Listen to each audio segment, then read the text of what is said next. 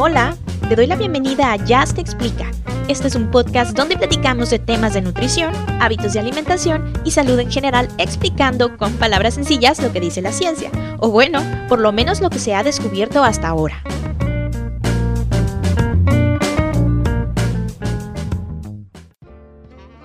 Hola a todos, yo soy Jazz y les doy la bienvenida a Just Te Explica.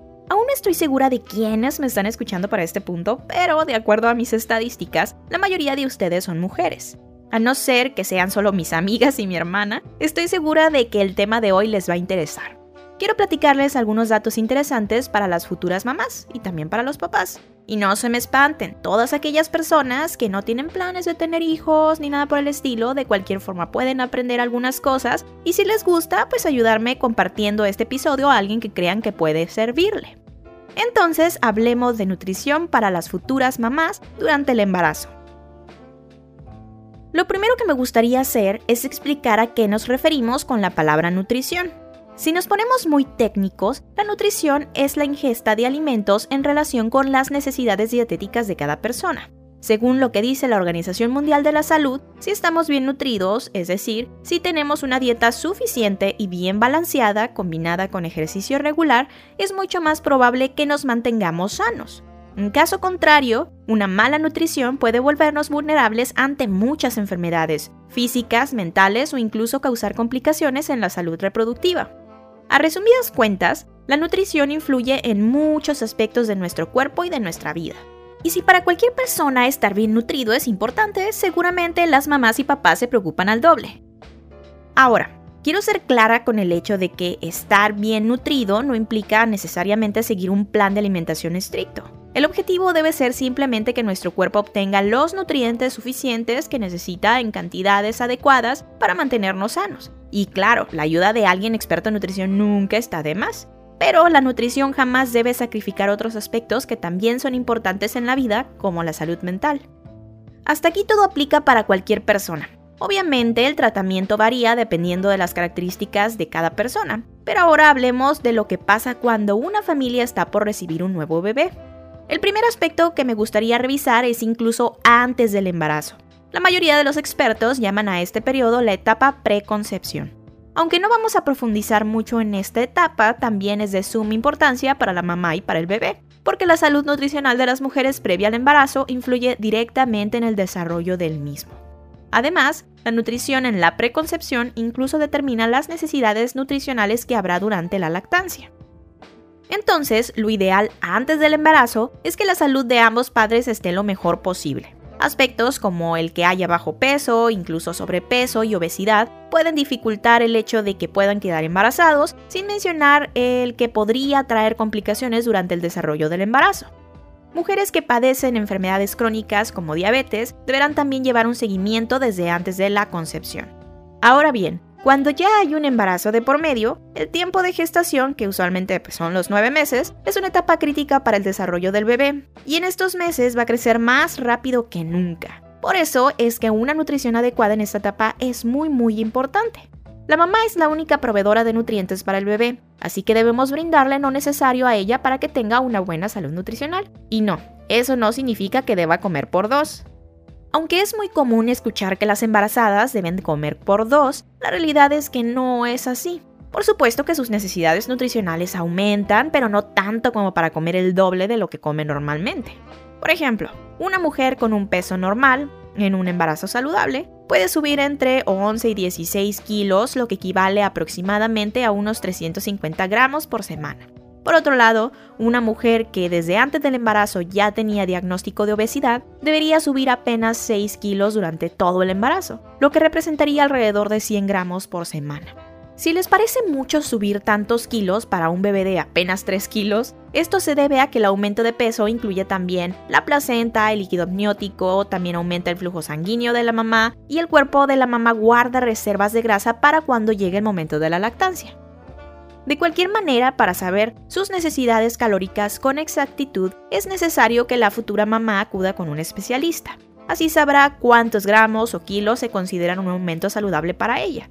Algo a considerar en México es que el 77% de las mexicanas actualmente padecen sobrepeso u obesidad, lo que además de tener consecuencias para la salud de la mamá y de las mujeres en general, también podría tenerlas para el bebé en caso de que éstas se embaracen y poder nacer con un peso elevado.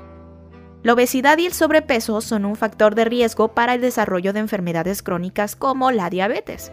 La diabetes gestacional se caracteriza por superar los valores normales de azúcar en sangre, pero aún siendo inferiores a los establecidos para diagnosticar diabetes en una persona normal, por así decirlo. Este tipo de diabetes aparece durante el embarazo.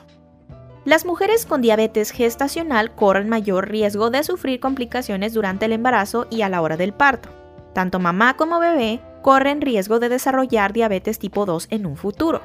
La diabetes gestacional se diagnostica mediante las pruebas prenatales y generalmente carece de síntomas, o sea que las mamás pues a veces no se dan cuenta si no es que se están checando constantemente. Por eso es importante acudir a las visitas de chequeo durante todo el embarazo.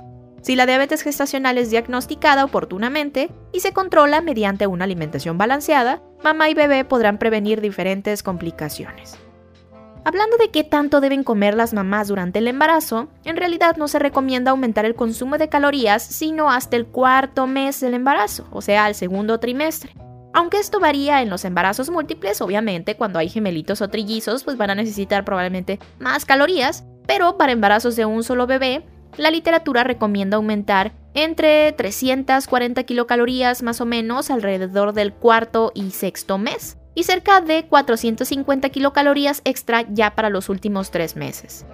400 kilocalorías pueden representar un volumen variado de alimentos. Para darnos una idea, si hablamos por ejemplo de frutas, el volumen sí sería un poquito grande, algo similar a 6 manzanas completas. Pero 400 kilocalorías de pan dulce podrían ser apenas dos rebanadas de panqué. Con estos ejemplos lo único que quiero decir es que las calorías se acumulan muy fácil con algunos alimentos, sobre todo con aquellos que no son naturales. De cualquier forma, tampoco se trata de matar a la mamá de hambre ni nada por el estilo, pero puede que se generen consecuencias de llevar también una alimentación, digamos, descuidada y con un exceso de calorías. De hecho, hablando de matarlas de hambre, bajar de peso durante el embarazo, por obvias razones, no está recomendado. Hablemos del por qué. Ya decíamos que la mamá es la única fuente de alimento para el bebé, entonces necesitamos que la mamá tenga suficiente alimento para la salud de ambos, porque algo es seguro. Si la mamá no come lo suficiente, el bebé igual va a quitarle los nutrientes que necesite, lo que podría mermar la salud de ambos. Las mujeres embarazadas desarrollan cierta preferencia o rechazo a algunos alimentos, y esto se debe en gran parte a que su sentido del olfato y del gusto se vuelven mucho más sensibles durante ese periodo. Seguramente han escuchado de alguna embarazada que odia la cebolla o el pescado, y esto tiende a suceder porque tienen un olor muy fuerte. Las preferencias que tienen las futuras mamás sobre ciertos alimentos explican en parte lo de los antojos, que ojo, sí son reales, pero comer mucho no es igual a comer bien. El que una embarazada cumpla su antojo de un helado, por ejemplo, no quita que el resto del día coma frutas, coma verduras y otros alimentos naturales en cantidades adecuadas. La idea es que la cantidad de alimentos naturales en cualquier etapa de la vida sea mucho mayor que el de los alimentos procesados, así la mamá podrá obtener un balance de nutrientes. Un dato interesante es que 7 de cada 10 embarazadas sufren de náuseas y algunas pueden llegar al vómito. Estos síntomas aparecen generalmente en el segundo mes y terminan cerca del cuarto. Incluso pueden generar incomodidades para que se alimenten correctamente. Aunque las náuseas se consideran perfectamente normales, hay un pequeñito porcentaje de mujeres, y hablo algo cercano al 1%, que llegan a desarrollar una condición llamada hiperemesis gravídica. Esta es una alteración que se caracteriza por náuseas y vómito muy intensos, que duran la mayor parte del embarazo, y en algunos casos puede requerir hasta hospitalización. Si alguna mujer llega a padecer esta condición, el objetivo principal, además de controlar obviamente los síntomas, será que haya un aumento de peso normal cada semana para evitar que el bebé tenga bajo peso al nacer. Algo que también puede ser común en el embarazo es el estreñimiento.